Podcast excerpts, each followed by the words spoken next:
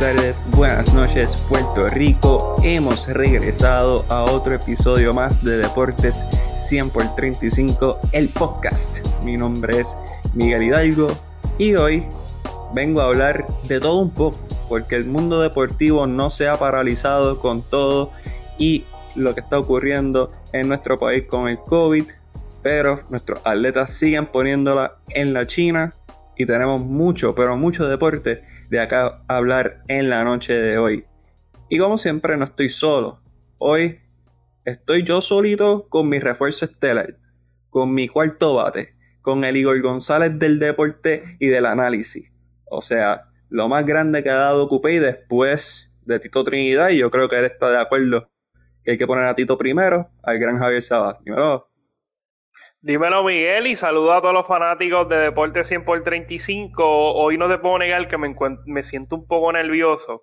Y es que mira, yo hago cuando, ¿verdad? Eh, en Impacto Deportivo también lo hago cuando están los muchachos, pues, pues yo tiendo a ser el abridor porque yo soy el moderador, pues aquí tú eres el abridor, eh, cuando hacemos la analogía con, con el béisbol. Y hoy solamente tenemos un relevo que soy yo, así que eso me inyecta más responsabilidad me entra el nerviosismo, pero usted me ha preparado muy bien para yo poder lanzar esas entradas eh, finales, poder lanzar más de, dos entradas, que es lo que yo acostumbro a tirar aquí. Así que, estamos ready porque yo sé que usted es un lanzador estelar, usted es un abridor estelar y usted va a llevar esto a mil maravillas y hoy vamos a discutir y analizar mucho deporte. Así mismo es, Javier. Yo estoy. Tengo, tengo una mezcla de sentimientos. Estoy feliz y estoy triste, estoy feliz porque nuevamente se junta la dupla que narró la temporada de la Liga Atlética Interuniversitaria en el voleibol.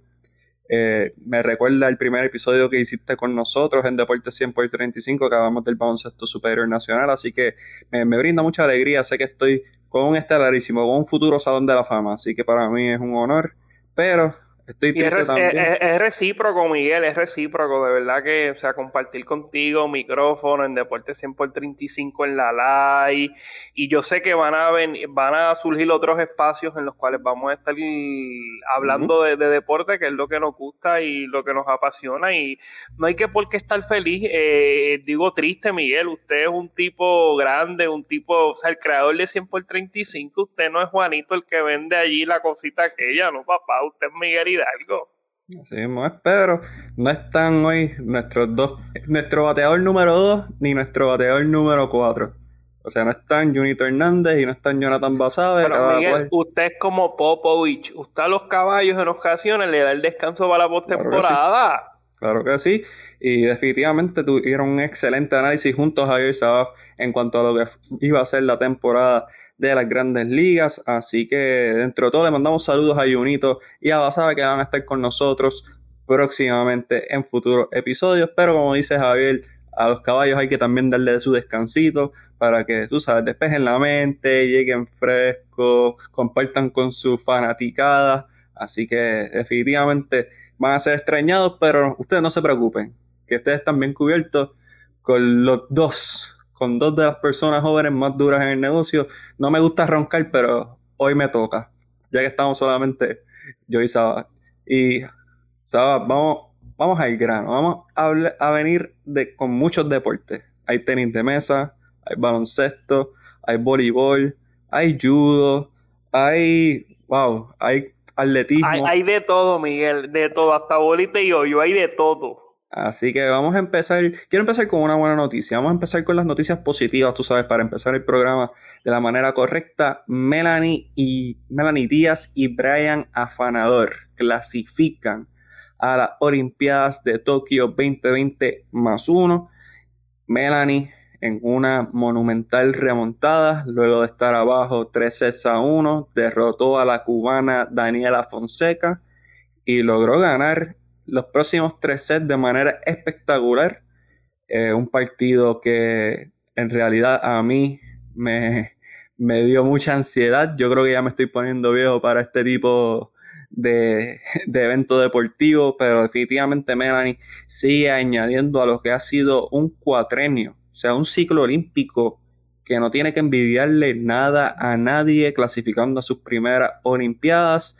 Eh, Melanie el trayecto que tomó para llegar a, hasta a este punto. Derrotó a la dominicana Smerlin Castro 4 a 0. Eh, después superó la guatemalteca Mabelín Enríquez 4 a 0 también.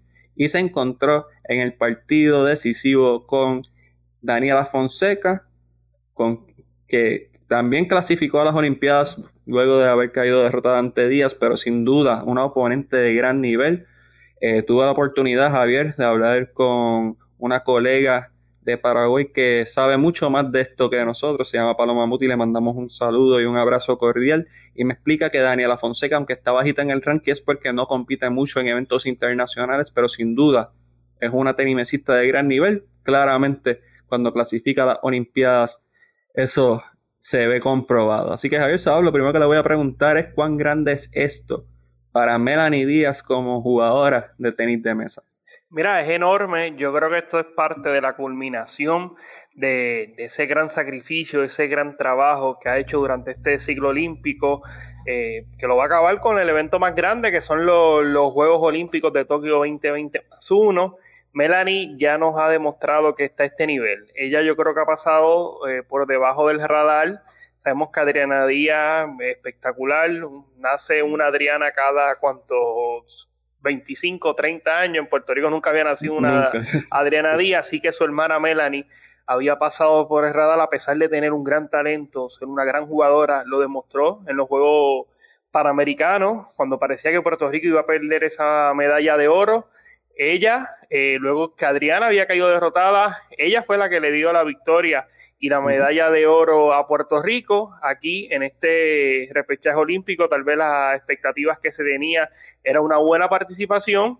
Y mira, eh, Melanie le añade otro espacio más a la delegación de Puerto Rico, mujer, mujer puertorriqueña, reprende el sacrificio, el gran valor que tiene la, la, la mujer puertorriqueña. Y como te dije, yo creo que esta es la culminación de ese sacrificio, de ese trabajo que ha hecho durante este ciclo olímpico.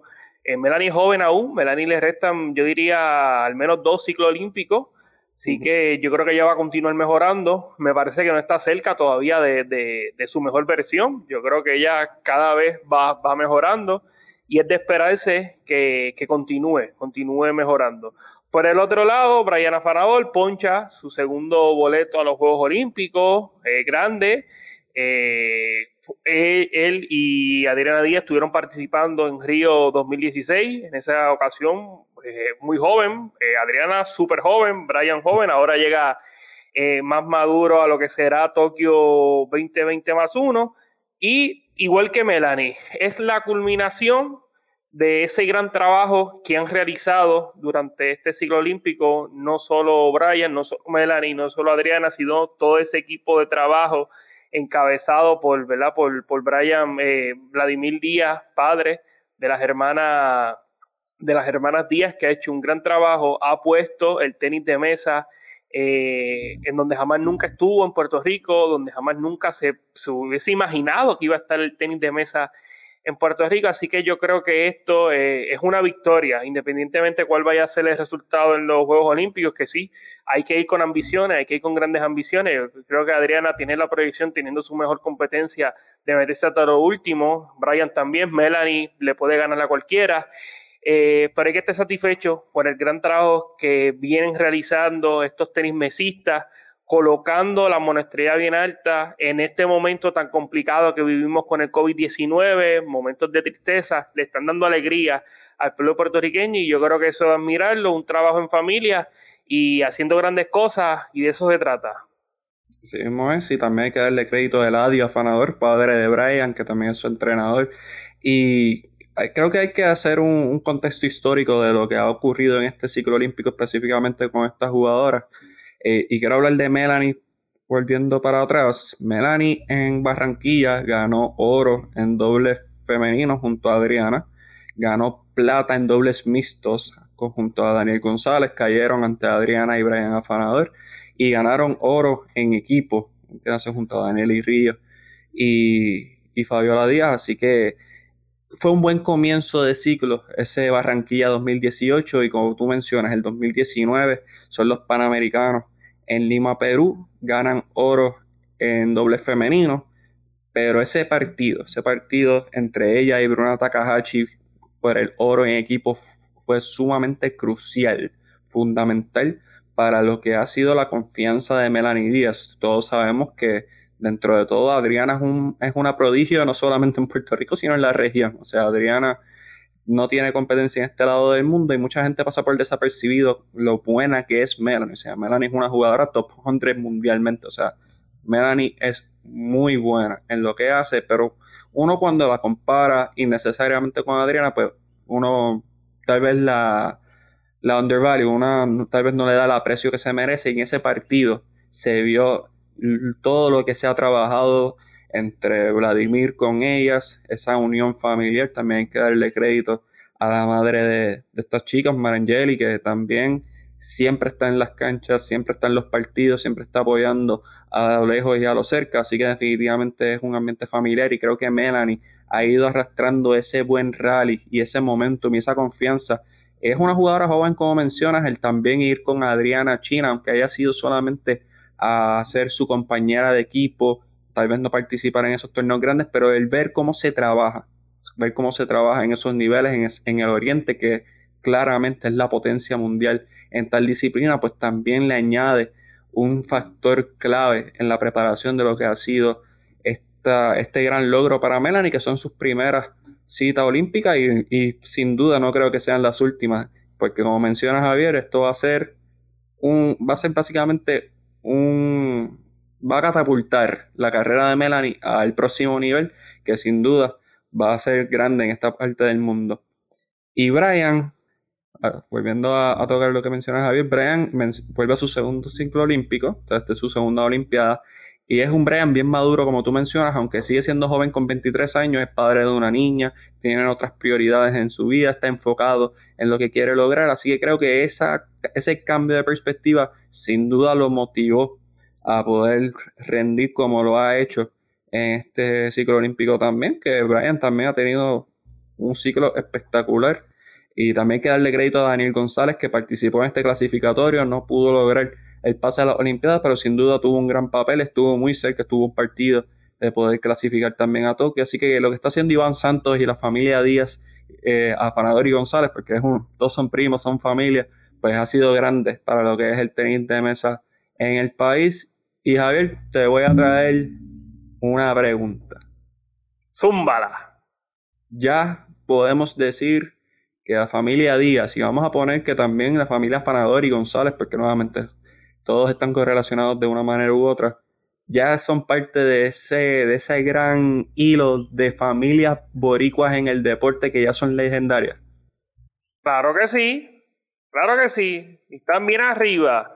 Lo que han hecho es sorprendente, grande, enorme, jamás nunca realizado por alguna familia puertorriqueña.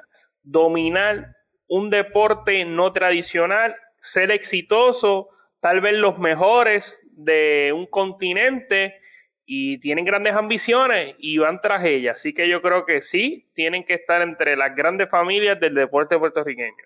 Y si te pregunto, Javier, ¿quiénes son algunos de tus familias puertorriqueñas más destacadas? ¿A quiénes se te ocurre? Wow, wow, wow, wow. Tremenda pregunta, Miguel. Hay mucho. Hay muchas familias. No sé si tú quieres comenzar. ¿Quieres que te zumbe las mías primero? Ve, tira una tú y después yo te sigo. A ver. uno y uno.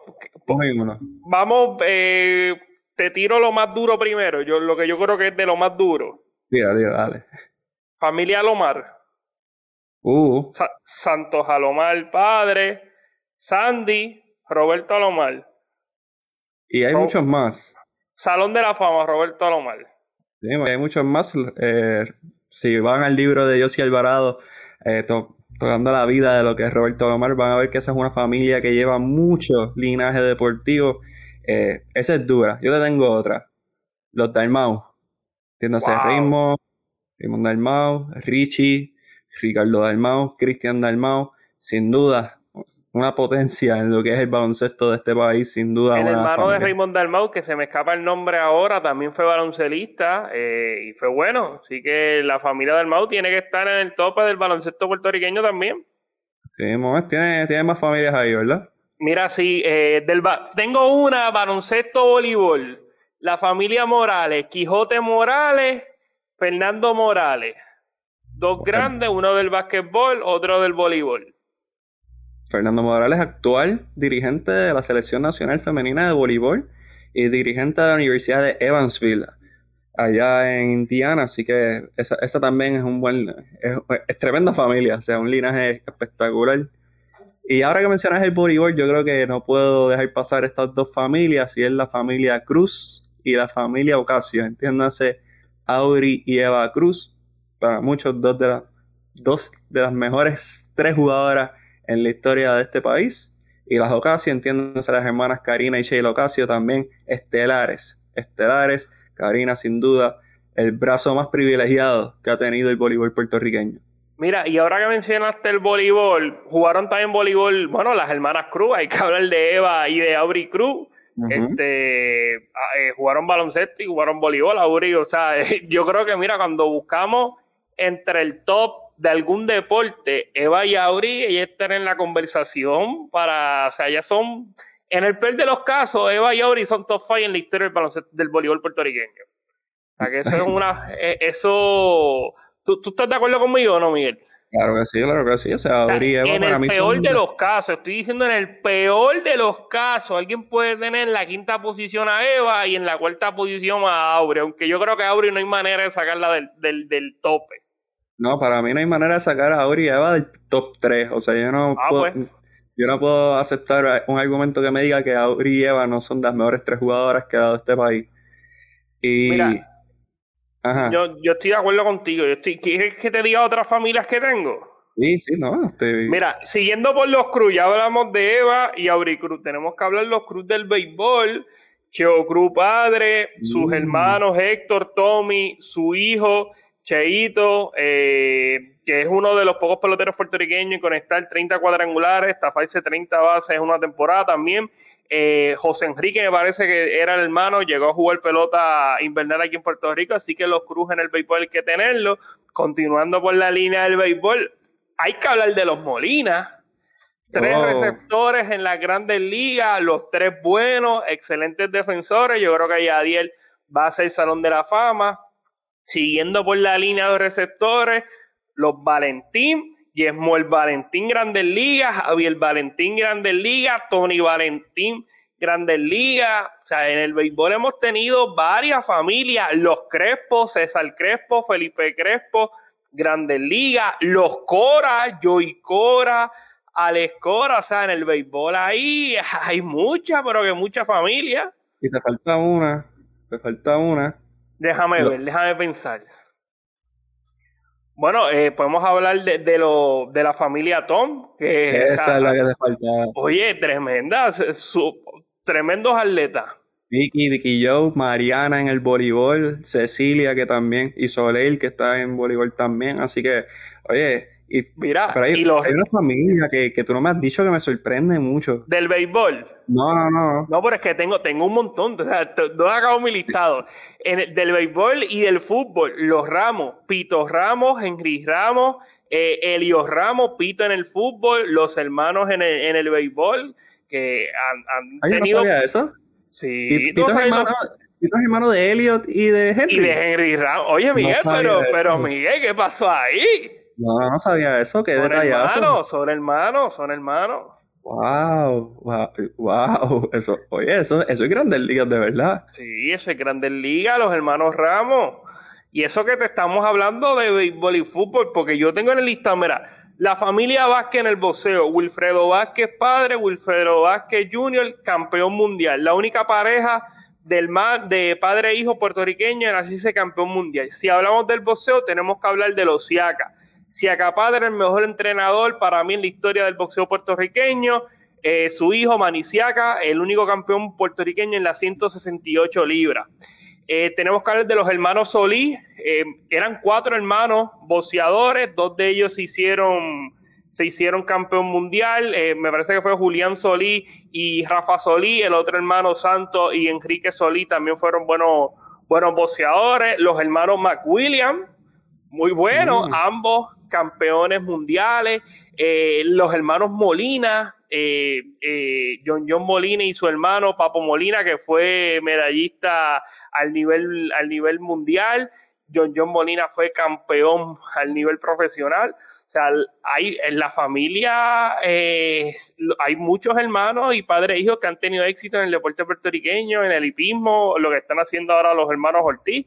Eh, Irán, yo creo que es el mejor yogi que hay en la actualidad y José Luis está en, en el top 5.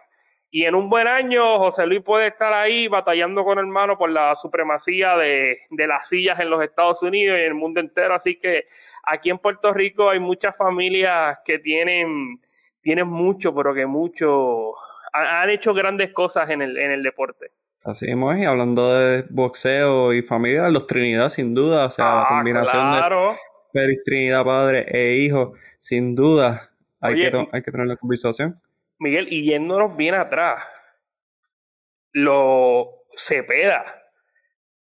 Perucho, Cepeda, padre, y Peruchín Cepeda. O sea, en su momento, Perucho Cepeda, que fue campeón bate del béisbol invernal, era una, una leyenda. Y su hijo, Salón de la Fama. O sea, en Puerto Rico, ahí te, te lo digo, o sea, hay una familia que uno dice, wow. Y, y antes, oye, también los Noguera, hace Michelle, Jennifer Noguera, otra familia que también, y de Brasil Hammer, que es prima de ellas, o sea, hay, mucho, hay mucho linaje deportivo en este país, sin duda. Hay que decir que los Díaz, los afanadores y los González, que nuevamente son toda una gran familia, primos, eh, Vladimir y Marangeli, eh, Eladio, que son los, los patriarcas de, y matriarcas de, de la familia, los primos, entiéndase, Adriana, Melanie, Gabriela, Fabiola, Brian, Daniel, o sea, esto está pasado, está fuera de liga, sin duda, hay que ponernos en esa conversación. Baloncesto, Carlos Escalera, Guillermo Díaz, hermanos. durísimo. Carlos Escalera, un, un, MVP de temporada regular. Guillermo Díaz tuvo su copa, de, su, su vaso de café allí en la NBA, tuvo también una buena carrera en Europa, o sea, y Oye, y los que no sepan, Guillermo era mucho mejor en voleibol que lo que era en baloncesto. Pero eso es otro, otro podcast que lo podemos hablar. Traemos a Gaby Acevedo y, y recordamos esos tiempos. Porque, Miguel, hermano de León en baloncesto. Papiro y, y, Edgar, correcto, también. O sea, hay, hay mucho, hay mucho.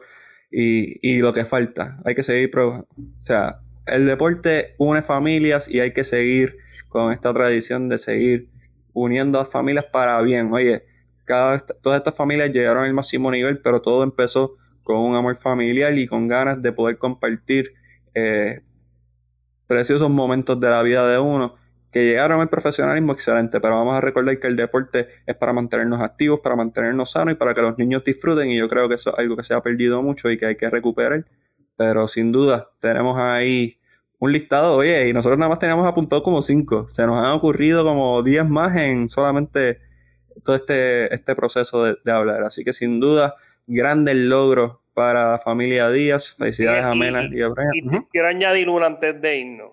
Y su hija. Oh, oh, claro que sí. O sea, el mejor jugador de baloncesto que ha dado este país. Y Neiro Ortiz, que tenemos noticias de ella. No, no me voy a adelantar, pero sin duda un tremendo linaje ahí también. Oye, te fuiste, te fuiste por los 400 y no la cogía nadie, ni Maestrao. Así que Javier Y si se nos queda alguna, pedimos disculpas porque, o sea, es que son, tantas que se nos puede escapar una que otra.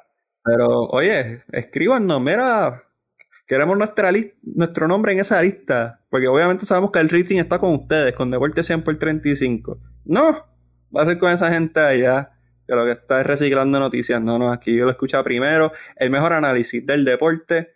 Y hablando del mejor análisis del deporte, hablamos de Piculín y yo creo que es hora de hablar del baloncesto superior nacional. Regresan los cangrejeros de Santurce.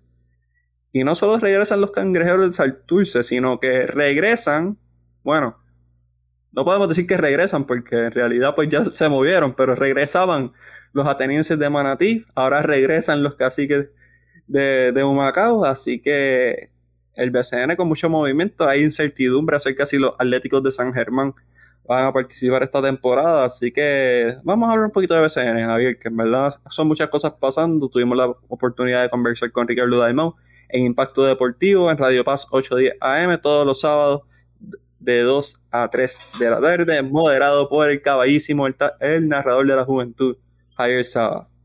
Los cangrejeros regresan esta temporada bajo el mando de Jonathan Miranda y Noah Assad como apoderados.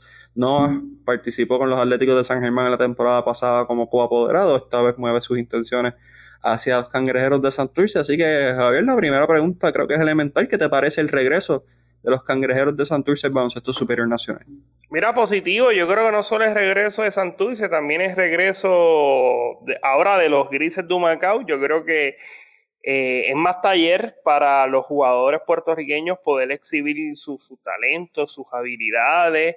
Eh, son plazas, oportunidades que se les brindan a estos jugadores. Y yo creo que por ese lado es, positivo. Y mira, mientras más franquicias hayan en el BCN, yo creo que, que es mejor por ese lado de taller de brindar oportunidades, pero la realidad del caso es que en Puerto Rico pues afronta una de las peores crisis económicas en nuestra historia reciente, a eso tú le añades la situación con el COVID-19 y eso pues dificulta eh, el poder mantener esta franquicia. Sabemos que el baloncesto superior nacional, a pesar de que hay un tope salarial de 40 mil dólares, que cuando eso se compara con el tope que había previamente, que llegaba a los 100 mil dólares, a veces hasta habían jugadores que cobraban más de esa cantidad, pues en de, ante, de, de, antemano, pues uno dice 40 mil dólares, pues mira, pues tal vez eso se puede pagar en una franquicia con tanta cantidad de dinero, puede, puede bregar. Pero cuando tú ves cómo está la crisis económica, pues eso pone en cuestión la viabilidad económica de estos proyectos, entiéndase el de Santurce, entiéndase el de Humacao, que por ese lado hay que cogerlo con pinza, hay que ver cuál es el plan que traen eh, estas dos franquicias, si esto va a ser a largo plazo, si esto es un invento a ver qué pasa, si sale bien pues continúo, si no sale bien pues el año que viene receso. Yo creo que en el caso de Santurce eh, me parece que, el factor económico no, no va a ser un no va a ser un obstáculo mayúsculo para poder mantener la franquicia eh, fue adquirida por la, la compañía Rimas Entertainment que se dedica a, manejar eh, artistas, también estamos ahora bregando con, los peloteros. Así que yo creo que el factor económico no va a ser un problema con ellos. Eh, la situación con Santurce es que, mira, Santurce, a pesar de ser una de las franquicias más exitosas en los pasados, durante, la, durante los pasados 25 años, eh, la gente no estaba yendo a las canchas, o sea, no se estaba llenando. Ahora tú le añades la situación con el COVID-19, que reina la incertidumbre si van a poder haber, si van a permitir fanáticos. Sabemos que ahora eh, ha habido un repunte en cuanto al número, número de casos. Eh, en los restaurantes hubo una reducción en cuanto a, la capacidad eh, de, de, los comensales. Así que mira, yo creo que la situación se torna bastante complicada. El BCN tiene proyectado comenzar eh, para el verano hay que ver cómo se logra flexibilizar, flexibilizar la situación con el COVID-19, si van a permitir fanáticos, porque yo creo, Miguel, que con 12 franquicias, que es lo que se tiene al momento, no permiten fanáticos. Yo creo que muchos equipos pueden quedar en deuda.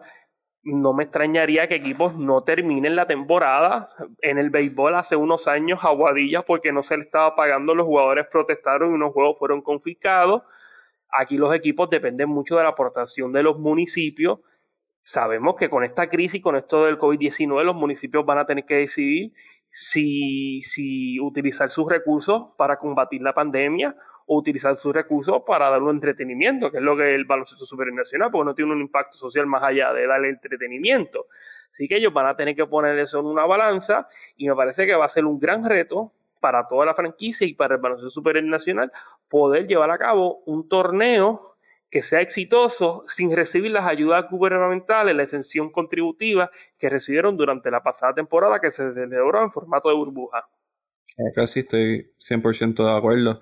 Eh, Viendo a los cangrejeros, antes de hablar de lo que puede ser el torneo, me parece positivo que los cangrejeros regresen al baloncesto superior nacional. Creo que añade otro mercado grande en el área metropolitana, ya que hemos visto que muchos de los equipos ya están más en, en pues, el área norte, área oeste, pues tener ese equipo junto a Bayamo y Guaynabo creo que también le añade ese factor de un mercado grande a, a este equipo y este equipo provoca nostalgia. O sea, los fanáticos cangrejeros tan pronto se enteraron de, que iban a volver, pues se activaron. Hay que ver si esa, esa activadera pues se refleja en ellos asistir a la cancha si es que llegase a ser permitido, como mencionas, a ver, debido a la situación salubrista que estamos viviendo en el país, pero me parece positivo también, como mencionas, añade taller, añade oportunidades, añade plazas ya de empleos para no solamente jugadores, sino también técnicos, eh, fisioterapeutas, entre muchos otros. Eh, son demasiadas piezas que corren eh, para una franquicia de baloncesto, así que sin duda es un movimiento positivo.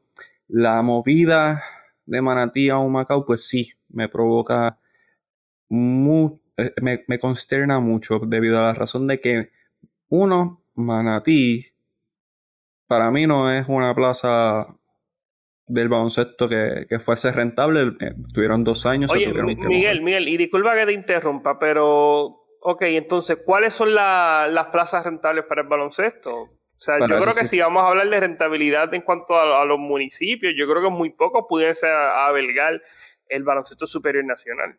Exactamente, ese es el problema. O sea, y tendríamos una liga de cuántos, seis, ocho equipos, algo similar a lo que tenemos en el invernal, y muchos jugadores se quedarían sin esa posibilidad de, ser profesionales en el baloncesto. Y, estoy más que claro con eso, pero estamos hablando de que esto es una liga, entre comillas, profesional. O sea, hay que hacer un estudio de viabilidad para poder determinar la rentabilidad. O sea, estamos hablando de un equipo que participó dos años y luego se fue. Y ahora va a una plaza que históricamente no ha sido muy buena en cuestión de fanaticada, que es la de Macao, cómo eso se aprueba, así porque sí, porque esto fue rapidito, o sea, Manatí ni había regresado a la liga, o sea, se había anunciado que iban a regresar como un equipo de expansión, pero no, no empezaron. ¿Qué cambió en el proceso para que ellos determinaran que ya Manatí no era rentable y Macao sí lo es? O sea, se nota una improvisación, se falta una falta de planificación, que es algo que hemos hablado en diversas ocasiones, no solamente con el baloncesto superior nacional, sino con la Federación de Baloncesto de Puerto Rico, y también lo vamos a hablar con la Liga Voleibol Superior Femenino. O sea, estamos viendo mucha improvisación. Entiendo que estamos en una situación atípica, estamos viendo una pandemia mundial y global que eh, trastoca cualquier plan. O sea, sacar un plan A, B, C, D en esta situación, pues no es nada sencillo, pero eh, creo que hay que tomar en consideración estos factores y como tú mencionas, sin la aportación municipal, bien difícil. Que, así que creo que el baloncesto superior nacional tiene su trabajo bien duro y también tiene que buscar diferentes alternativas de, de financiamiento. O sea, no podemos seguir dependiendo de las aportaciones municipales para que equipos sean rentables. Es la realidad del asunto. Ah, en realidad eh, eh, es, algo bien lamentable Javier, algo que tengas que añadir antes de yo ir a San Germán, que también es otro, otra plaza que a mí me, me tiene consternado. Pues miren, cuando al, traslado, tú, ¿verdad? Pues tocaste unos puntos que son muy importantes. Yo les invito a todos los que están, en verdad, que están escuchando este podcast, que pasen por el YouTube de Impacto Deportivo y nosotros entrevistamos a, a, Ricardo Dalmao y él dio eh, algunas de, de las razones por las cuales eh, se hace este traslado, haciendo hincapié en la seguridad económica eh, que iba a tener esta franquicia ahora en, en Humacao en comparación eh, con Manatí. Y mira, tal, yo, mira tal vez la liga erró en primera instancia de aprobar la, ¿verdad? Eh, el equipo de los atenienses, la franquicia preliminarmente, sin tener esa, esa garantía económica. O sea, independientemente haya sido del municipio, haya sido del sector, sector privado, pero si había esa incertidumbre, pues yo creo que hay error. El cambio, pues mira, si es para poder tener esa seguridad económica que va a garantizar que tú vas a recibir el, eh, el dinero, ya sea del sector público, ya sea del sector privado, para tú poder pagarle a los jugadores, para tú correr la nómina, para tú no eh, al final de la temporada quedar tener que incumplirle a los jugadores, pues yo lo veo, yo lo veo bien porque el torneo todavía no ha iniciado.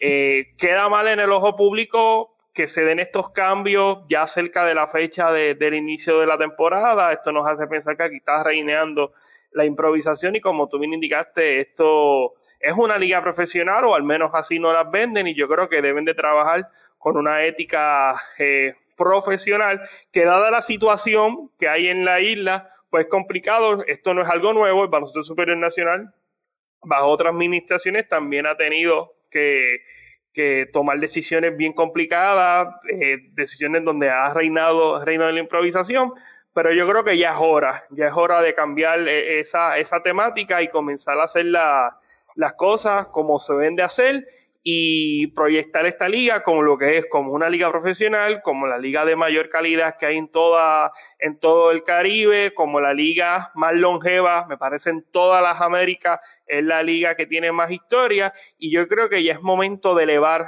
esa vara a como estuvo, como estuvo en el pasado y como merece estar una liga tan reconocida y tan histórica como el Baloncesto Superior Nacional de Puerto Rico. Vamos a hablar ahora de San Germán, ¿correcto? Así mismo es, y los Atléticos de San Germán son un equipo que nos presenta una incógnita bien interesante porque no han presentado una dispensa de receso, sin embargo, hay muchos rumores y se habla mucho de que tal vez este equipo vaya a recesar eh, debido a que estaban buscando compradores para este equipo. El apoderado actual pues había llegado a un acuerdo, pero se terminó cayendo el acuerdo y ahora pues no sabemos qué va a pasar con los Atléticos de San Germán. Y Javier, me preocupa esta situación de San Germán, uno porque una de las mayores plazas que tiene el deporte es la cuna del baloncesto, pero un equipo que contaba con los servicios de Isaías Piñero, verdad que nunca ha debutado en el baloncesto superior nacional, sin embargo, no se puede negar que es uno de los mejores tres jugadores que hay disponibles en cuestión de talento en todo Puerto Rico, y lo cambian solamente por picks y por dinero a los Piratas de Quebradilla, pues me pone a pensar como un equipo que todavía no ha confirmado su participación, cómo tienen la potestad de poder salir de jugadores. Así que me gustaría saber tu opinión acerca de la situación que está ocurriendo con San Germán. Bueno, Miguel, nosotros vivimos un sistema capitalista. O sea, aquí la intervención del Estado, la intervención de, bueno, el, en el baloncesto está la intervención del, disculpa, del municipio que da un, dinero, pero cuando usted, cuando uno está en una crisis económica, cuando uno tiene que irse a la quiebra, cuando uno tiene cómo pagar sus deudas, uno no tiene como esto, pues uno tiene que empezar a vender sus activos. Pues tú vendes la casa, tú vendes el carro, tú empeñas esto, empeñas lo otro. Pues el equipo de San Germán, y en mi parecer, o sea, no sé si en efecto es lo que voy a decir, pero es lo que yo creo que pudiese ser, es que San Germán está buscando las alternativas de poder tener el dinero para poder correr la temporada eh, que se avecina. Y Isaías Piñeiro claramente es uno de los principales jugadores que hay en Puerto Rico, a pesar de que nunca ha tocado el baloncesto superior nacional y que esa primera temporada tiene que recibir lo que recibiría un novato, pues la franquicia, y es lo que yo entiendo que fue lo que hizo, pues cambió para poder tener esa liquidez, tener ese dinero para tratar de, de conseguir el dinero que necesita para correr la, la temporada. Eso es lo que yo entiendo que hizo el equipo de San Germán y al verlo de esa manera, pues yo creo que no está mal. Yo creo que están haciendo lo que cualquier persona, ya sea tú como apoderado o tú en, eh, uno en su de eso, o sea, una situación personal, pues que tienes una crisis económica, que no sabes cómo vas a, a funcionar, necesitas el dinero, pues tú empiezas a vender las cosas que tú tienes. Y eso es lo que está haciendo el equipo de San Germán para tratar de traer, eh, para tratar de en la, en la venidera temporada. Eso es lo que yo entiendo. Pero también se puede ir por el otro lado, que es, mira, pues ya no voy a jugar, pues voy a vender todo lo que tengo, eh, a ver qué pasa, y, se, y lo están regalando. Eso también puede, puede ser la otra cosa. Yo me inclino por, por lo primero que te indiqué.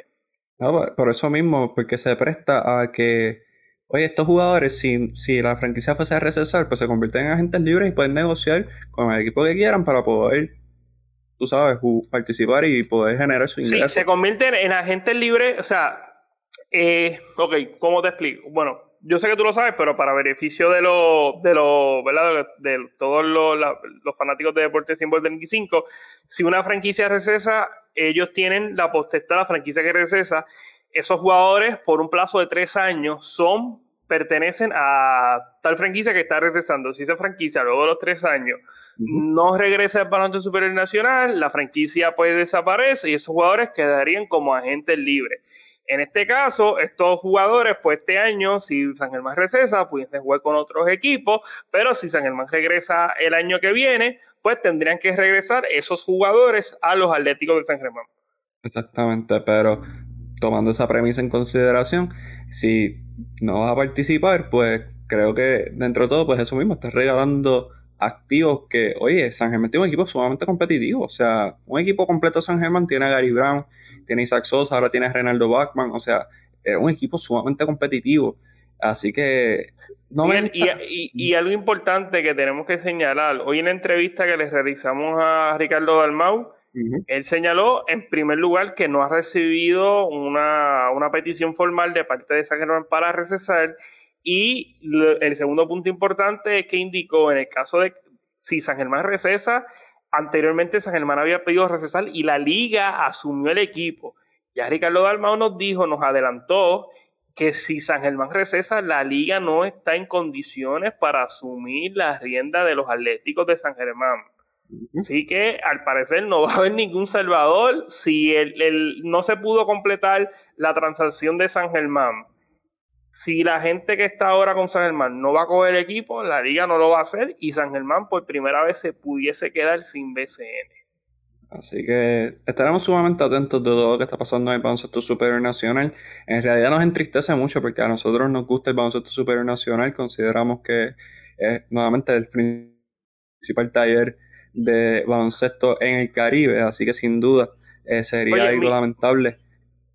Miguel, y algo más que me gustaría añadir, y es cuanto al sorteo de novato. Si San Germán recesa antes del sorteo de novato, ellos, si anuncian su receso, pues no estarían cogiendo jugadores en ese sorteo de novato. Yo en particular no estoy de acuerdo con eso y me explico. Si tú vas, si tú quieres, o sea, si tú tienes un plan a largo plazo, tú en el futuro quieres regresar, yo creo que estos equipos, a pesar de que recesen, deben de formar parte de ese sorteo de novatos, porque tú tienes una franquicia, pero por las situaciones que siguen en el país, la situación adversa que hay en el país, pues no vas a poner, no vas a poder tener eh, un equipo. Pero si tu proyección es que el año que viene tú vas a volver, pues ya tú perdiste un año para tú poder fortalecer tus equipos de cara al futuro. No va, si recesa no va a poder participar del sorteo de novatos si, si anuncia receso previo al sorteo de novatos. Pero a mí me parece que algo debe cambiar el Parlamento Superior Nacional es que esta franquicia, tú tienes una franquicia, aunque no esté activa, pero es una franquicia y no ha pasado el plazo de los tres años eh, que tú pierdes la franquicia, yo creo que estas franquicias deben de formar parte del sorteo de novatos para ellos poder tener una base y cuando regresen poder presentar un equipo competitivo.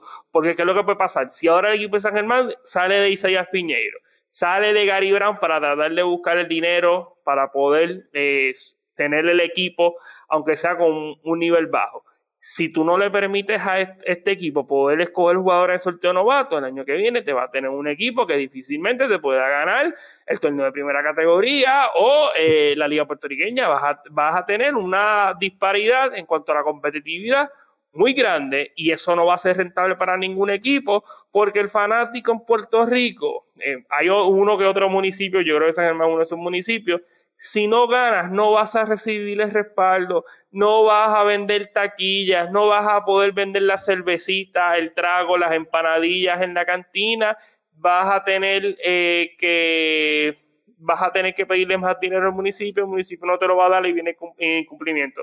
Por eso yo creo que es importante que el BCN trate de repensar esa, ¿verdad? Esa, esa norma, esa regla de no permitir a la franquicia que vayan a recesar participar de ese sorteo novato. Así, así que estaremos sumamente atentos a todo lo que pasa con el BCN. Antes de moverme al próximo tema, quiero hacer hincapié de a Piñero. Eh, quedó subcampeón en la Liga de Letonia con el BF Riga, una liga que dominaron de principio, pero no pudieron llegar hasta el final. Cayeron en, ese partido final, pero una gran temporada para el jugador eh, de ascendencia puertorriqueña, participado en la G League con los Stockton Keys, esta vez en su primera experiencia internacional estuvo con el BFRI ahí en Letonia, así que sin duda una gran participación para el Boricua. Y otro que también tuvo una gran actuación fue John Holland. El Unis Kazan de Rusia derrotó al Virtus Segafredo Bolonia de Italia en la final de la Eurocopa con marcador de 107 a 100. John Holland, 14 puntos, 2 asistencias en 26 minutos para el equipo campeón. Oye, Javier, por darte un, poquito de trasfondo a este equipo de, Virtus al que le ganaron, cuentan con un point guard que se llama Milos Teodosic. ¡Wow! Tienen un, un dos que se llama Marcus Bellinelli. ¡Wow! Así que estamos hablando de un equipo de un muy alto nivel. Y el equipo de John Holland, oye, que también tienen jugadores como Nick Walters, tienen jugadores de gran nivel. Eh, salieron con la, por la puerta ancha en ese partido decisivo de la Eurocopa. Así que John Holland en mi opinión, debe ser convocado para el repechaje olímpico. Sé que es más improbable de lo que yo lo digo, pero considero que si quieres ir con el mejor talento disponible, sin duda él tiene que estar ahí. Oye, Miguel, y rapidito, yo sé que a ti te encanta el baloncesto europeo, el baloncesto de clubes de Europa. A mí me gusta el de América, el de Centroamérica, el de Sudamérica. Y hay un equipo en Nicaragua, el Real Estelí, uno de los grandes equipos del baloncesto centroamericano que llegó segundo en el Basketball Championship eh, de América. cayeron derrotados ante el Flamengo de Brasil, equipo ¿verdad? que en papel era, era muy superior, tenían jugadores de, de, gran, de, grandísimo, de grandísimo nivel y no pudieron, no pudo el equipo nicaragüense que es dirigido por David Rosario, también cuentan con Yares Ruiz, cuentan con el Macho de Jesús, cuentan con Aquindele, Renaldo Bachman, Alexander Franklin, Javier Mojica, que era básicamente un equipo puertorriqueño representando a, Nicaragua. y mira, llegaron en la, en la segunda posición, así que, que enhorabuena, inclusive eh, Yares Ruiz eh, eh, se nacionalizó nicaragüense y estuvo participando, está participando de un torneo internacional y hoy, hoy, nosotros estamos grabando hoy, sábado 17 de abril, Nicaragua, escucha bien, sea, fanático, Nicaragua derrotó 92 a 54 a Jamaica en el preclasificatorio de las Américas a la Copa del Mundo 2023. Nicaragua derrotó 92 a 54 a Jamaica, que hace unos años Jamaica llegó a derrotar a Argentina, así que enhorabuena por el baloncesto de Nicaragua. Enhorabuena por Yares Ruiz, que ha tenido, se ha abierto oportunidades ahora jugando allá en Nicaragua. Yo creo que, eso es grande y, es importante, mira, es importante que estos jugadores vean en Centroamérica, en ligas de Centroamérica, en ligas de, de Sudamérica, eh, oportunidades y taller para ellos continuar su desarrollo. Ya Yares Ruiz está escribiendo su propia historia, su propio libro. Allá en Nicaragua, hoy echó 28 puntos Yares Ruiz. Sí, bueno, así que le deseamos mucho éxito a Yares Ruiz, parte del equipo de los indios de Mayagüez en el baloncesto superior nacional. Y vamos a la otra liga más grande que tiene Puerto Rico, es la Liga de Voleibol superior femenino, muchas cosas pasando, pero vamos a tratar de resumirlo lo mejor que podamos. Eh, la liga ha tenido múltiples movimientos en las pasadas semanas.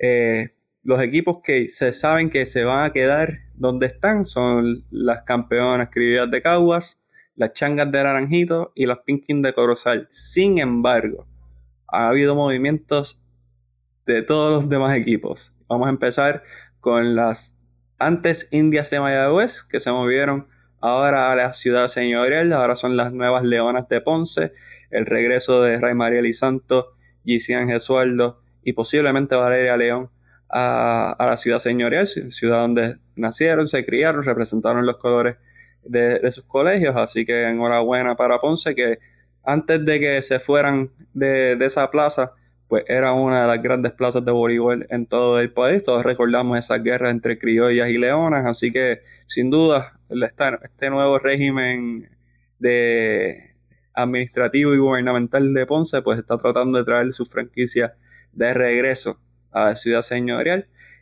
Las llaneras de Toa Baja, las llaneras de Toa Baja sorpresivamente se mudan a la ciudad capital, ahora van a ser si no me equivoco, las sanjuaneras de San Juan, que la redundancia, eh, algo que me resulta sumamente sorpresivo, tomando en consideración que todavía hay jugadoras que no han cobrado esa deuda cuando eran las capitalinas de San Juan, aunque no tiene que ver con esta actual administración, pero sin duda es algo que, que da un mal sabor en la boca de muchos.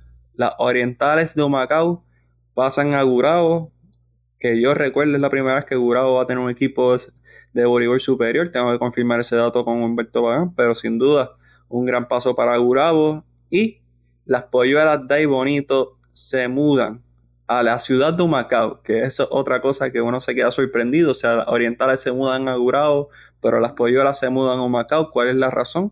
Solamente ellos sabrán, pero sumamente inusual. Y lo más inusual de todo es una fusión entre las valencianas de Juncos y las amazonas de Trujillo.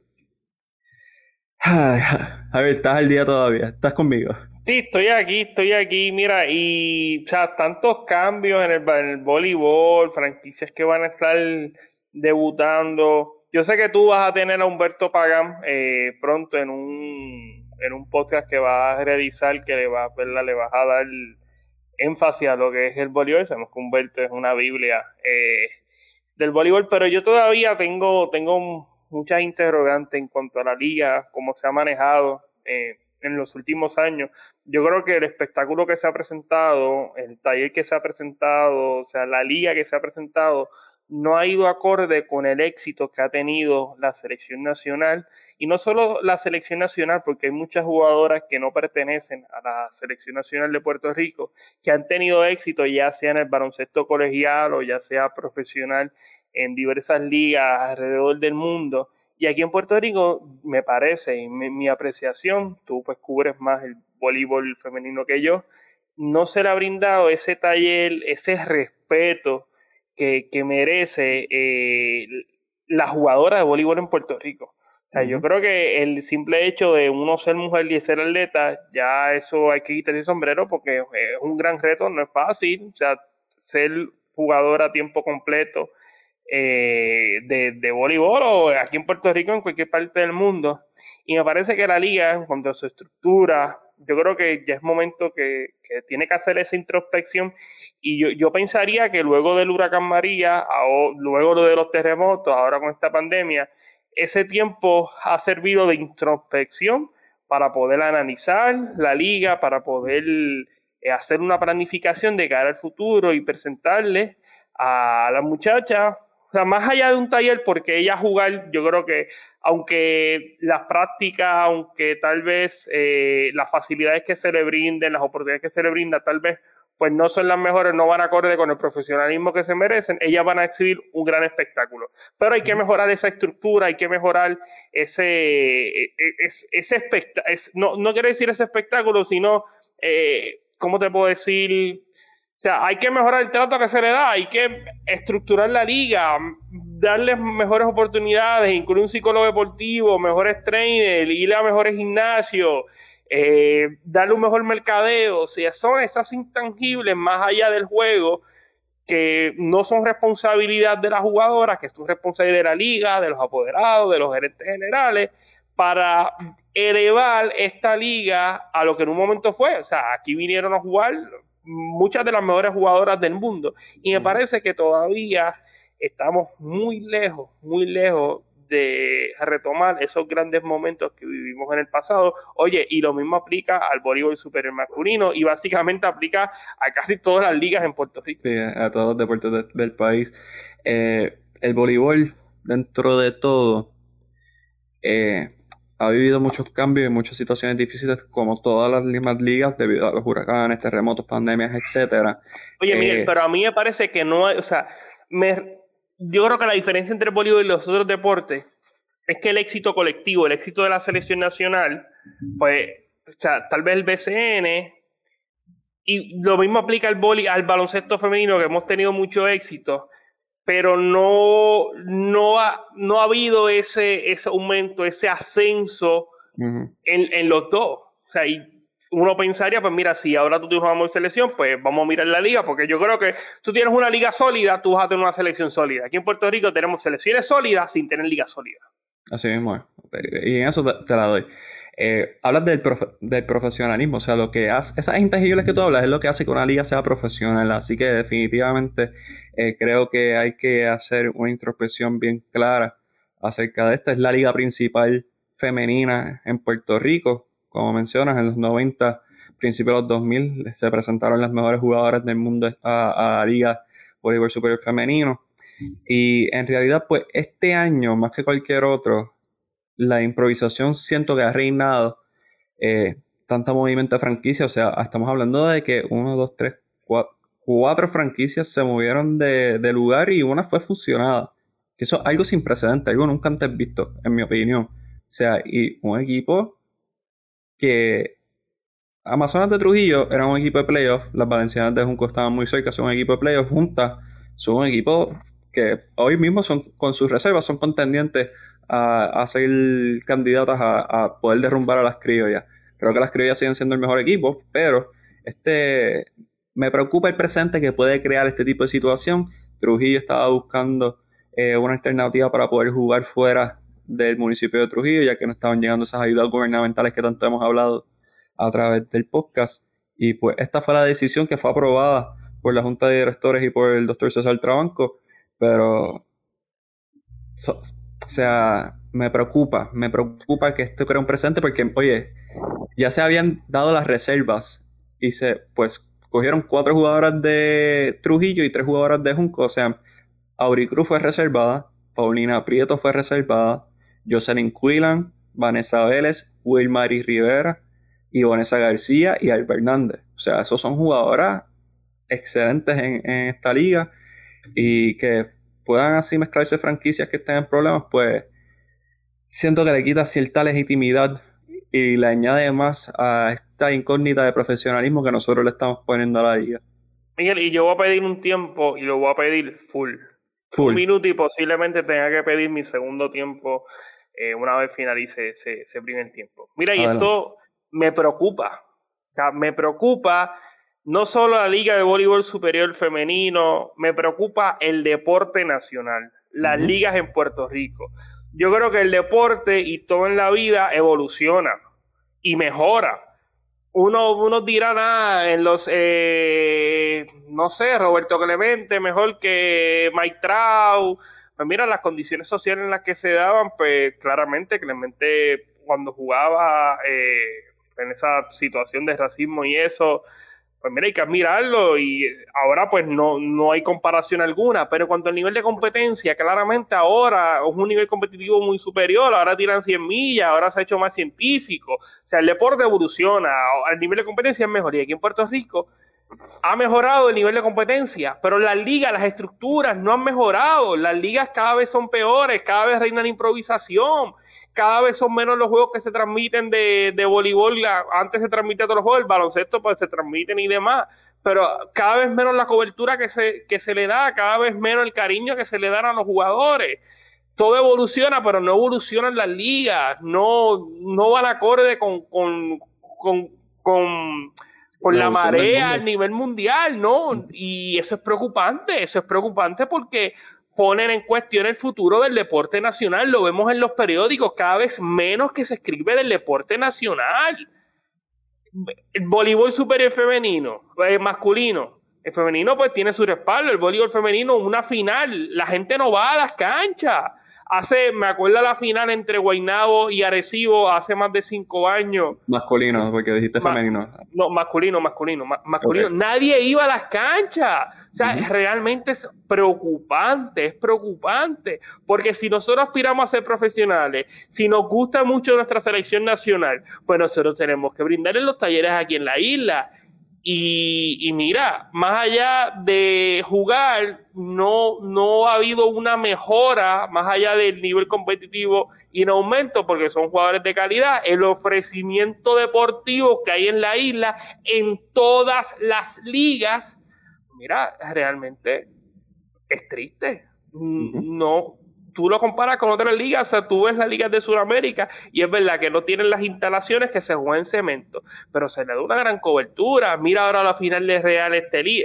Eh, me parece que es una loquera que hayan permitido tantos fanáticos, pero recibió el respaldo, la gente está al pendiente a eso, porque se le da una cobertura. Aquí en Puerto Rico, yo no sé, más allá de las páginas emergentes en las redes sociales, si se le da una cobertura como se le tiene que dar, si se le da un cariño al deporte, si hay unas estructuras que permiten que estos jugadores vean en Puerto Rico una posibilidad de ellos hacer su carrera. No sé, no creo que las haya. Y es preocupante. No, definitivamente. Y sabes que me entristece a mí específicamente el voleibol haciendo hincapié de que esta es mi liga favorita. O sea, sin duda para mí la Liga Voleibol Superior Femenina es mi liga favorita. Es la primera vez en muchos años que todo el talento está disponible, está aquí. O sea, vamos a contar un torneo. Abrir jugó con Trujillo Alto. Va a jugar Karino Casio, Pira Victoria probablemente este juegue con Cagua. Eh, cuando termine aquí en Francia, Neiro Ortiz viene de un campeonato en Hungría. Eh, o sea, el mejor talento va a estar aquí. Dari Santana tal vez pueda jugar en la Liga Bolívar Superior Femenino. Miguel, se alinearon los planetas. Pero no, nadie sabe esto, nadie está hablando de esto. ¿Por qué? Oye, no, Miguel, y, y tú mencionas el voleibol, pero esta semana salió que el equipo de béisbol de RA12 está en el limbo. O sea, ellos no saben qué van a hacer si van a jugar. El año pasado, para verano, en plena pandemia, nos vendieron que iban siete equipos. De siete bajaron a cuatro. Y ahora RA12 no sabe si va a jugar en la próxima temporada. O sea, todo evoluciona para bien, todo evoluciona para mejorar. Y aquí en Puerto Rico, en cuanto a las ligas del país, nada que ver. Retroceso total y absoluto. Y creo que es importante, algo a mencionar de la cobertura, también la evolución y la importancia que tiene la cobertura, no solamente de los equipos, sino también de, los medios al deporte. Porque liga que no se promocione, liga que no esté evolucionando su método de distribución del mensaje, es una liga que se cae y ese es el problema. No estamos viendo esa evolución. Si no fuesen por las páginas independientes, muchos de, estas, muchos de estos equipos no tuviesen promoción y eso es sumamente lamentable. Yo le tengo que dar eh, eh, crédito y tengo que hablar de una liga, la Liga de Baloncesto Puertorriqueña. El trabajo que está haciendo su presidente, William López, me parece que es de admirar. Cada año van en aumento las franquicias que están participando. El respaldo ha estado. Ahora viene una liga puertorriqueña de baloncesto. Yo creo que en esa línea nos tenemos que mover. Y mira, la Liga de Baloncesto Puertorriqueña es una liga privada, no es una liga de la federación, y eso, pues en cierta manera, la competencia, de capitalismo, pues obliga a que la federación presente lo que es la primera categoría, que vendría siendo la competencia indirecta, porque sabemos que hay unas restricciones para la liga puertorriqueña, pero ellos mejoran su ofrecimiento deportivo, empezar a incentivar, a, decir, mira, yo tengo que mejorar mi liga porque aquí juegan tipos que están en el BCN, aquí juegan tipos que no tienen la oportunidad o por razones familiares o por cualquier tipo de razón se quedan aquí en la isla esperando la temporada del BCN, pues yo les voy a brindar un taller, un, taller para ellos, mira, poder jugar y que se sientan bien y algo similar. Y la liga puertorriqueña le ha pasado por el lado y viene en crecimiento. El ofrecimiento deportivo hay que mejorarlo hoy esta semana salió que la LAI no va a hacer lo de los fondos deportivos. Pues mira, esto es una muy buena oportunidad para repensar la liga. Tienen más tiempo para planificar el próximo año académico y presentar una liga atlética interuniversitaria como se debe presentar. Una liga atlética interuniversitaria que le haga honor a los sobre, me parece que ya son sobre 80 años de historia que tiene la, la LAI o más de 80 años. O sea, ya es momento, ya es momento de, hacer esa planificación, de brindar esos talleres. Es verdad que estamos en una crisis económica, es verdad que estamos en una, en una pandemia, que venimos en 2017 de un huracán, de unos terremotos, pero ya es momento de que se vea ese, ese deseo genuino, ese trabajo eh, es real hacer las cosas bien, hay que tratar, hay que tratar por el deporte, hay que hacerlo por el deporte nacional. Yo, mano, este, Miguel, mala mía por el desahogo que he tenido, pero me tenía que sacar esto, me tenía que sacar esto porque yo creo que ya es momento de mejorar nuestro ofrecimiento deportivo en todas las ligas, en todas las ligas, porque aquí, aquí hay mucho talento y mucho talento que se pierde. Incentivar el deporte no está mal, pero cuando tú incentivas el deporte, eh, esto tiene un efecto dominó en todo. Tú incentivas el deporte, incentivas el ejercicio, incentivas eh, la actividad física. Tú vas a tener eh, una población más saludable, vas a tener una población que no te va a cargar el sistema de salud, vas a tener una población que a la larga esa va a ser tu fuerza laboral, que va a ser una fuerza laboral más sólida, que vas a poder potenciarla si tú potencias la economía. Ya es hora de ver el deporte no como un gasto, de verlo como una inversión. Sí mismo es. Y en momentos de crisis es que tú sabes quiénes son los héroes de verdad y yo creo que es un momento vital de que ya sabemos todas las excusas, sabemos cuáles son todos los problemas. Ahora, las personas innovadoras son los que buscan las soluciones para resolver estos problemas. Así que esperamos y queremos, es nuestro mayor deseo como comunicadores, como fanáticos del deporte, que todas las ligas estén sólidas para que puedan presentar un gran producto y, de estas personas que viven del deporte puedan llevar el sustento a sus hogares. Así que sin duda estaremos sumamente atentos y siempre cuenten con Deporte 100 por 35 e Impacto Deportivo para todo lo que sea la distribución del mensaje deportivo. Javier, unas notas más de voleibol. Neira Ortiz, campeona en la Liga de Hungría, sin duda. Neira tuvo una excelente temporada. Eh, no, no se pudo dar esa final debido a que el equipo que iba en contra de Negra pues dio positivo al COVID, pero Negra sin duda tuvo una gran temporada y oye, prevenidos, Negra Ortiz va a tener una temporada grande en la Liga de Voleibol Superior Femenina. Y otra nota, Chara Venegas gana otro campeonato en su laureada carrera, campeona en la Liga de Ucrania con el SC Prometei. La Libero Olímpica añade otro campeonato más. Lleva cuatro campeonatos en la Liga Atlética Interuniversitaria con ese equipo legendario de las cocodrilas de la UMED. Seis campeonatos en la Liga de Voleibol Superior Femenina, cinco con las criollas de Cagua, uno con las llaneras de Toa Baja y ha sido dos veces jugadora más valiosa de una serie final con las criollas de Cagua. Eh, Chara, yo creo que se, puede ya tener la conversación si es la mejor libero que ha tenido este país. No sé si tú estás de acuerdo con eso, si ya la tienes como tu mejor libero en la historia. Mira, tiene que estar en la conversación, tiene que estar en la conversación Chara, o sea, se ha mantenido una jugadora con una gran ética de trabajo, exitosa, eh, ganadora, claramente, no solamente eh, está entre las mejores liberos, yo creo que está entre las mejores jugadoras que ha tenido, que ha tenido Puerto Rico y hoy por hoy es una de las principales. Yo creo que es de admirar el gran trabajo que ha hecho Chara Venega desarrollar en su, tota-, en su totalidad aquí en Puerto Rico. Sí, es eh, para mí, Sí, normalmente me preguntan, yo siempre he dicho que Deborah Silhammer para mí es la mejor libero que ha dado este país, pero, es por cuestión de fundamento. En cuestión de resultados, pues sin duda mm, no creo que veamos una libero más exitosa que Chara Venegas, así que Puerto Rico es tierra de receptores, es tierra de Puingal y es tierra de libero. O sea, podemos buscar esa lista de todas las liberos grandes que han salido de este país, o sea, podemos ya hablar de Lourdes Gisern, Podemos hablar de Yarlin Santiago que estuvo con la selección, de Seilhammer, nuevamente en mi opinión la mejor, Chara Venega, mucha, mucha historia. En el voleibol masculino, ¿qué tú crees? ¿Tierra de acomodadores o de libero? Te diría más de acomodadores, porque si tú piensas... Julio Figueroa, Ángel Aja, Fernando Morales...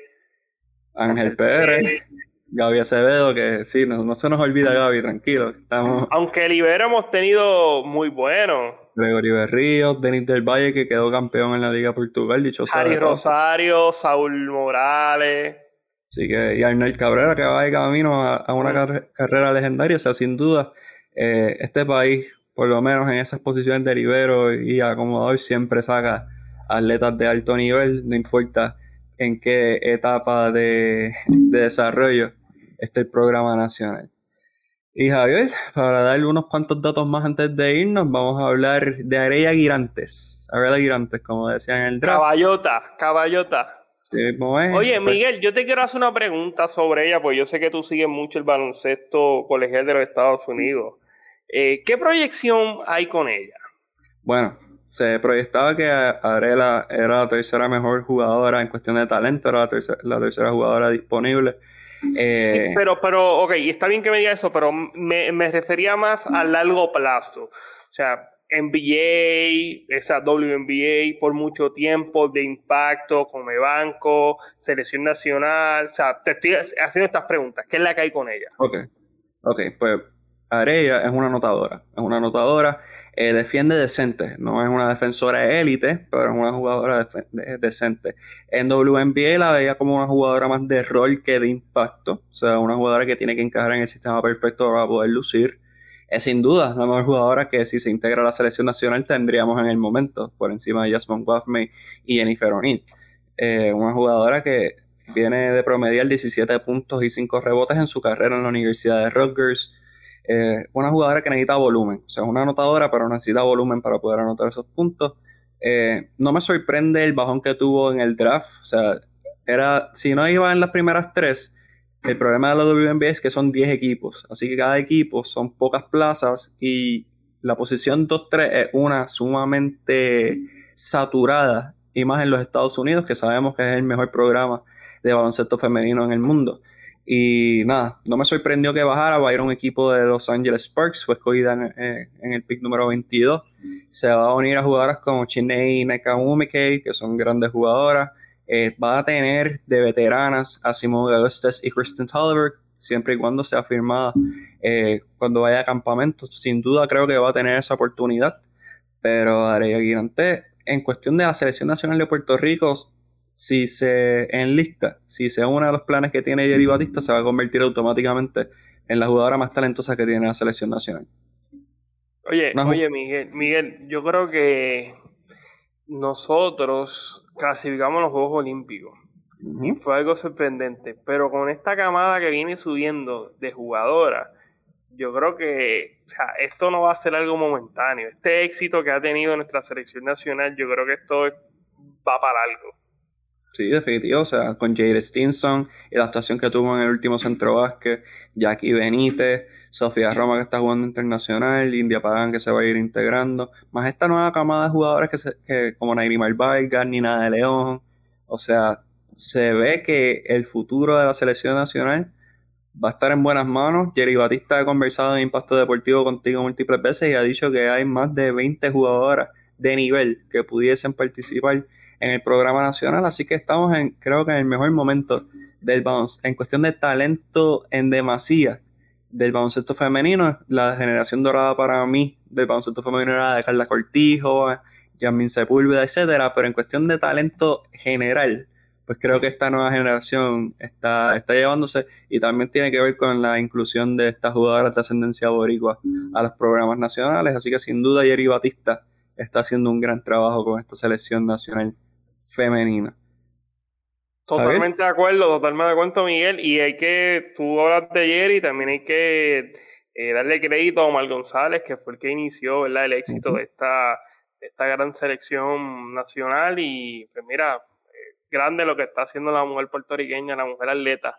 Eh, boricua, grande, hay que quitarnos el sombrero y hay que darle ese cariño que se merece, porque si no fuera por la mujer puertorriqueña, hoy el deporte nacional no sería ni un dieciséisavo de lo que es. Sí, definitivamente, o sea, la mayoría de la delegación que van para las Olimpiadas son mujeres. Y oye, las mujeres son las que están sacando la cara por el deporte del país. Y hablando de mujeres sacando la cara por el país, Melissa Mojica ganó ayer medalla de bronce en el Panamericano Senior de Judo, celebrado en Guadalajara, México, una de nuestras máximas exponentes en dicha disciplina junto a María Pérez. Así que estamos viendo que las mujeres siguen representando, no importa dónde estén, pueden estar en, Estados Unidos, pueden estar en México, pueden estar en Europa, donde está la mujer boricua, siempre se distingue, así que sin duda muchas felicitaciones a Melissa Mojica y la, la más reciente, esta última hora, esto ocurrió hoy. Yasmin Camacho Queen. Muchos han escuchado el nombre de Yasmin Camacho Queen, es una de nuestras principales figuras del atletismo dentro del país, una de nuestras posibles medallas en Tokio 2020 más 1. Hoy estableció una nueva marca nacional Javier Saba en los 100 metros con valla. Cronometró 12.32 en el Tom Jones Memorial Invitational en Gainesville, Florida. Eh, su marca, los 1232, la séptima mejor marca en la historia. Así que, Javier, estamos. Voló bajito, literal, voló bajito. Elios Castro diría: Qué buena es, en paz descanse, la leyenda Eliot. Mira, yo creo que Yasmin Quinn Camacho. Eh, este, este es el año de consagración de ella. Si sean los Juegos Olímpicos, que al momento estuve leyendo eh, una nota sobre sobre la situación de Japón y aunque hay, ha, habido un repunte en cuanto a los números de, eh, a COVID-19, el gobierno nipón se mantiene firme en que van a, dar los juegos. Yo creo que Yamin Camacho se va a reivindicar de la situación que le pasó en el, en el 2016 en Río. Y como va, mira, yo creo que ella es mínimo finalista. Mínimo finalista en los 110 con los, los 100 con valla. Los 100 con valla, yo, yo voy más allá yo, o sea, Yasmin se perfilaba a ser medallista en 2016, pero pues situaciones de la vida, tropezó con una valla, cosas que son completamente normales en el deporte. Creo que las dos veces campeona en sido Borey viene con, con una mente clara, con un cuerpo recuperado, con una, un hambre y una ambición que tal vez había perdido en un momento dado y yo pienso que si, bien, si llega esa medalla olímpica en Tokio, va a ser de Yasmin Camacho Queen. Esa es mi expectativa, esa es mi predicción. Y ¿Cómo, cómo, Miguel? ¿Cómo? Repite eso, repite eso. Mi predicción, mi predicción, mi vaticinio es que la medalla que va a llegar de Tokio va a ser de Yasmin Camacho Queen. Una nada más. Oye. Oye, Miguel, yo te voy a ser sincero. Yo creo, Miguel, que nosotros, te lo juro, te lo juro, que yo creo que nosotros podemos hacer historia en estos Juegos Olímpicos. Te voy a explicar por qué. En los 800 metros tenemos a Welly y tenemos a Ryan. Ok. Welly ha tenido más éxito durante el pasado año, el, los últimos dos años, 2019 medallista de plata eh, panamericano, Ryan se quedó con el bronce, Welly llegó quinto en el mundial.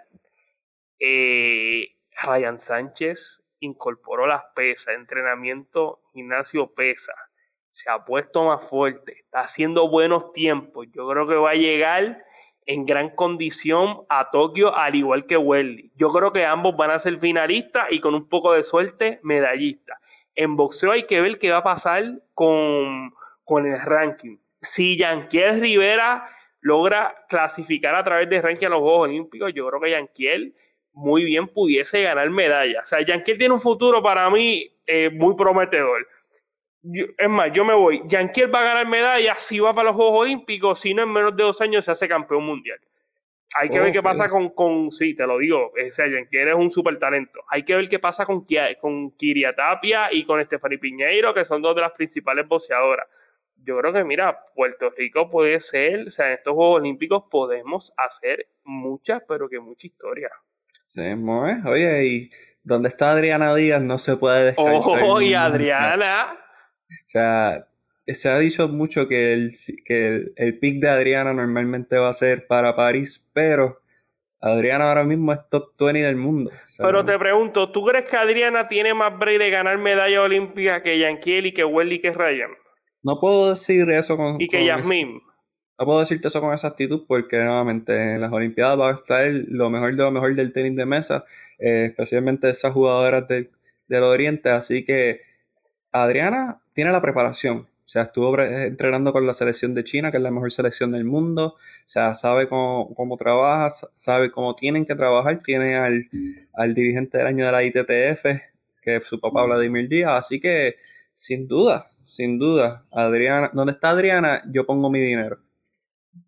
No, yo estoy de acuerdo contigo. Yo estoy de acuerdo y te lo digo, Adriana puede, puede ganar este puede ganar medallas, de eso yo no tengo duda, pero también tenemos otros atletas que, y te digo, sí, yo creo que Adriana es, no me, o sea, no me sorprendería que ganara medalla, este, pero yo creo que va a tener más oportunidades y yo creo que hay otros atletas que ya, ya, ya, alcanzado, ya alcanzaron su pick y están cerca, ¿verdad?, de, de, de la elite mundial, Adriana también lo está, pero yo creo que tal vez Ryan Weldy, el propio Yanquiel, Jasmine Quinn, yo los veo, no sé, los visualizo más en el podio para estos Juegos Olímpicos.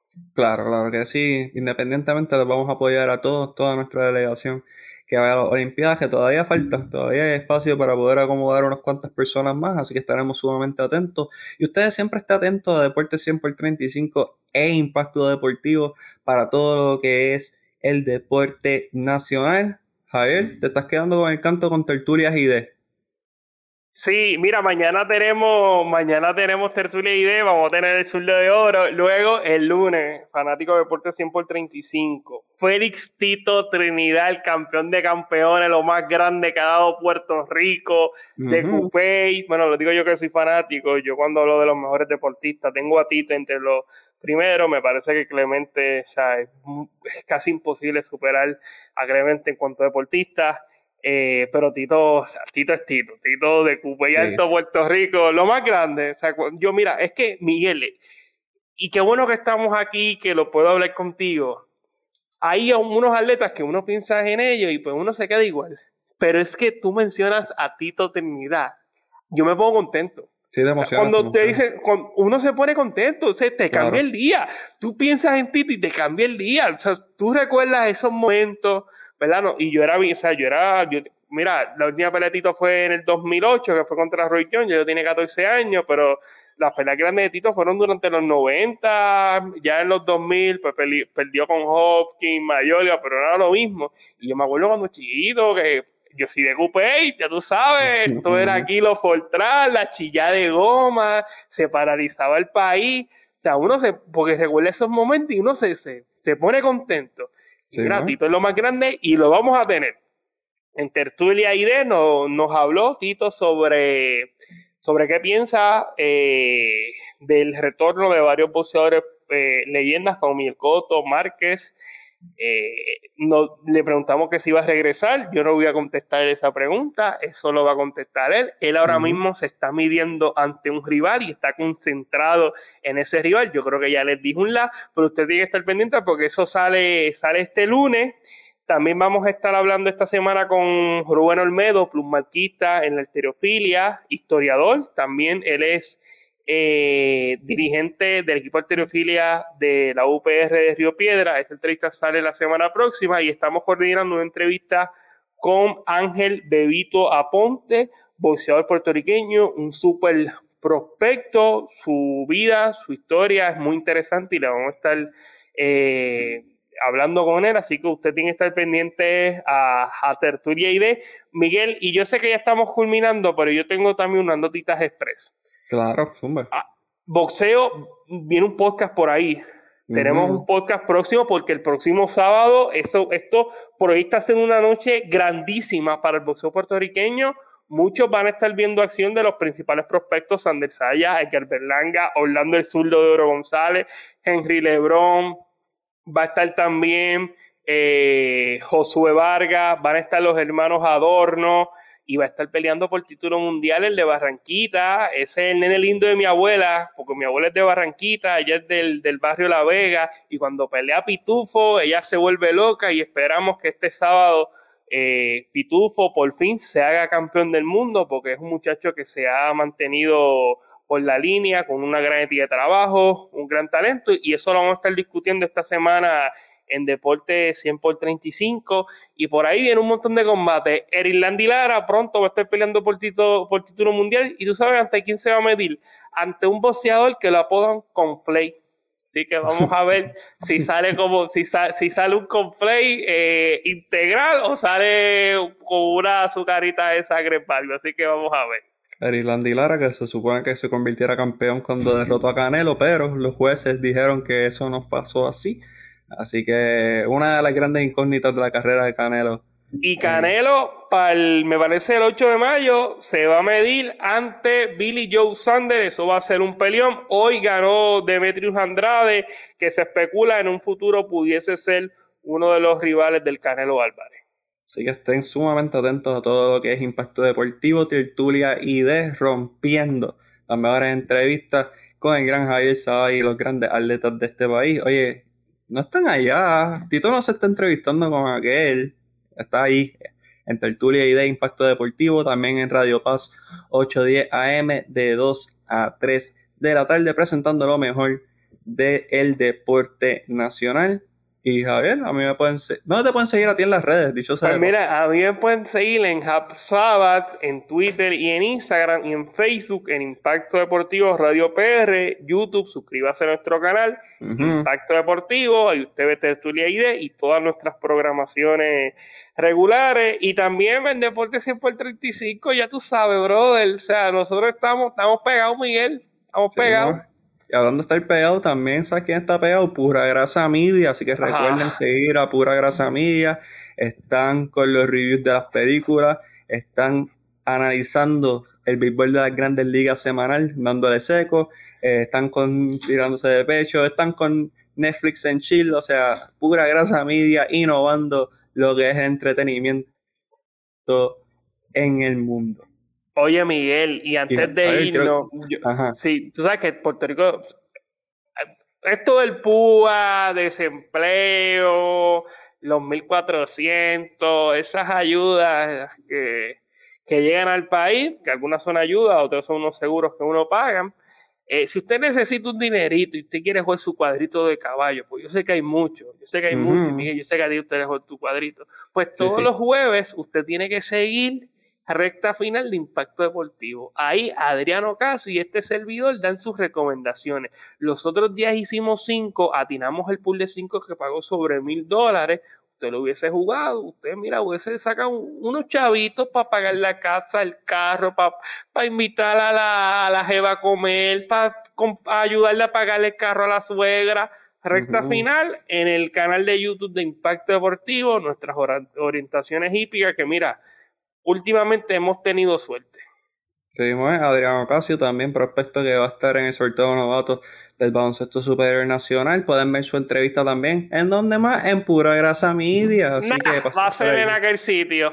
Sí, sí, o sea que, oye, Impacto Deportivo, Pura Grasa Media y Deporte 100 por 35, sin duda quedándose con el deporte local. A mí me pueden seguir en Miguel HR22 en Twitter. Hablo de Denis Quiñones, que la vi ayer, Javier. La vi ayer, me quedé paralizado. No a mí me confesaron que Miss Universe eh, cada año tienen que cambiar las candidatas porque si pudiesen repetir, Denis Quiñones sería aún la reina absoluta de belleza en el mundo.